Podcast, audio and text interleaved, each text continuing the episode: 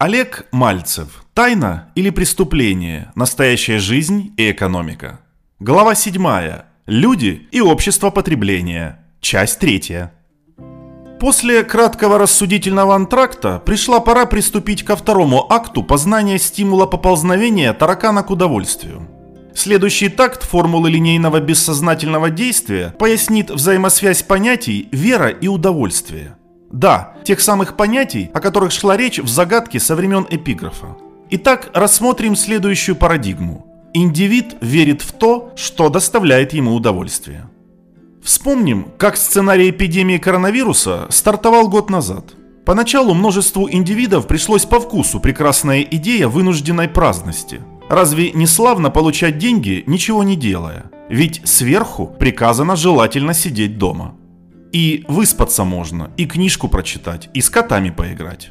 Захочется, можно выйти в магазин или в парк даже. На тот момент еще не было комендантских часов. В общей сложности нелюбимой ежедневной рабочей нагрузки нет. И времяпрепровождение просто в удовольствие.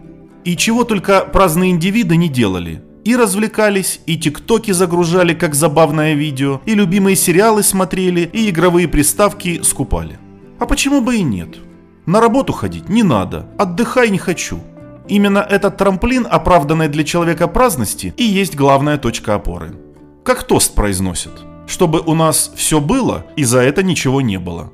Описываемый принцип идентичен сути тоста. Поэтому поначалу люди тащились от последствий начальных тактов борьбы с вирусом и опасным заболеванием. Посудите сами, Германия, Франция и другие страны Евросоюза запретили компаниям и предприятиям увольнять людей и не платить им причитающиеся вознаграждения. Единовременно каким-то способом те же люди должны сидеть дома, находиться на свежем воздухе, а не толпиться в помещениях. Звучало в теории прекрасно, однако подобная теория нарушила логистику внутриевропейского организма. Логистическую систему Европы умозрительно можно сравнить с кровеносной системой. И как только в отлаженную машину логистики привнесли паразитарные изменения, естественно начались перебои с поставками. В частности, как это было славно видно, перебои с поставками банальной продукции, ранее бесперебойно поставляемой в супермаркеты, потрясло самосознание индивида, действующего по аналогии с тараканом.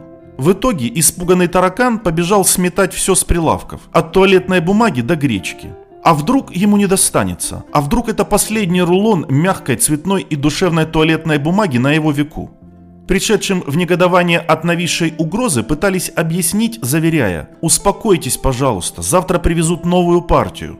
Но нет, таракан не верит обещаниям, он готовится к худшему. А вдруг не привезут? А вдруг случится что-то еще, похлеще прежнего? И, честное слово, если бы не многочисленные видео международных боев без правил за последний пак туалетной бумаги, одиноко стоящего на полке, можно было бы улыбнуться и сказать Увы и ах, гротескно излагаете масштаб последствий, слишком гротескно. Как свидетельствует практика, никакого гротеска, сплошь факты. Для европейцев нарушенная логистика сродни апокалипсису.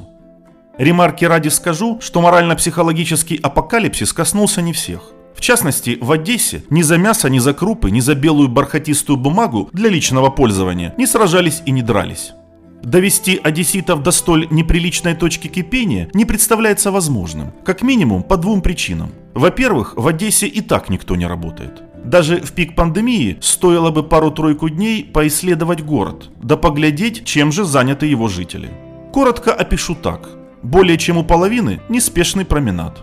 Кто в барах, кто в кофейнях, мило беседуют по душам. Естественно, никто на работу не бежит и даже не вспоминает. По правде, и в эпоху до пандемии одесситам на работу тоже не особо хотелось. Есть и вторая причина, почему у одесситов по определению нет никакой пандемии. Есть такое выражение «иметь в виду любую пандемию». Оно коротко и ясно описывает, что есть такие условия и такие среды, что позволяют наблюдать за происходящим со стороны и не становиться частью этого стороннего, пускай и мирового сценария, и продолжать делать свое дело. Соответственно, вывод напрашивается невольно непрозрачный. Чтобы породить бои без правил за туалетную бумагу, прежде требуется создать на то условия. Собственно, в Европе таковые условия и были созданы. Рассмотрим первопричины или корни сих условий. Первое. В Европе нельзя не работать. Если индивид, житель ЕС, не работает, тем самым он сам себя лишает огромного числа привилегий. В Европе все создано и отрегулировано для занятого человека. Например, австрийцы, бельгийцы, немцы, шведы и не только гордятся своими пожизненными контрактами с компаниями. Пожизненный контракт или контракт с компанией о долгосрочном сотрудничестве есть гарантия того, что с тобой все будет хорошо. У индивида, не утруждающего себя работой, сумрачное будущее. Более того, отношение в социуме к таковому индивиду тоже не самое лестное. Человек, который не работает, либо негодяй, либо криминал. Второе четко прослеживается на контрасте с Одессой. В данной уникальной среде, как в рекламе йогурта. И пусть весь мир подождет. Иными словами, таракан уже приполз к удовольствию, и никуда больше он не поползет.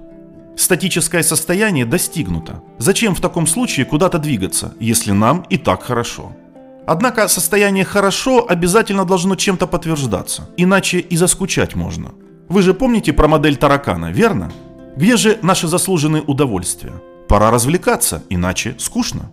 А как еще развлечься, тараканоподобные не знают, поэтому бросаются в разные крайности. Например, утром смиренные идут на службу в церковь, а вечером на всяческие тренинги, лишь бы повеселиться в новой компании и продемонстрировать конкуренткам новое платье.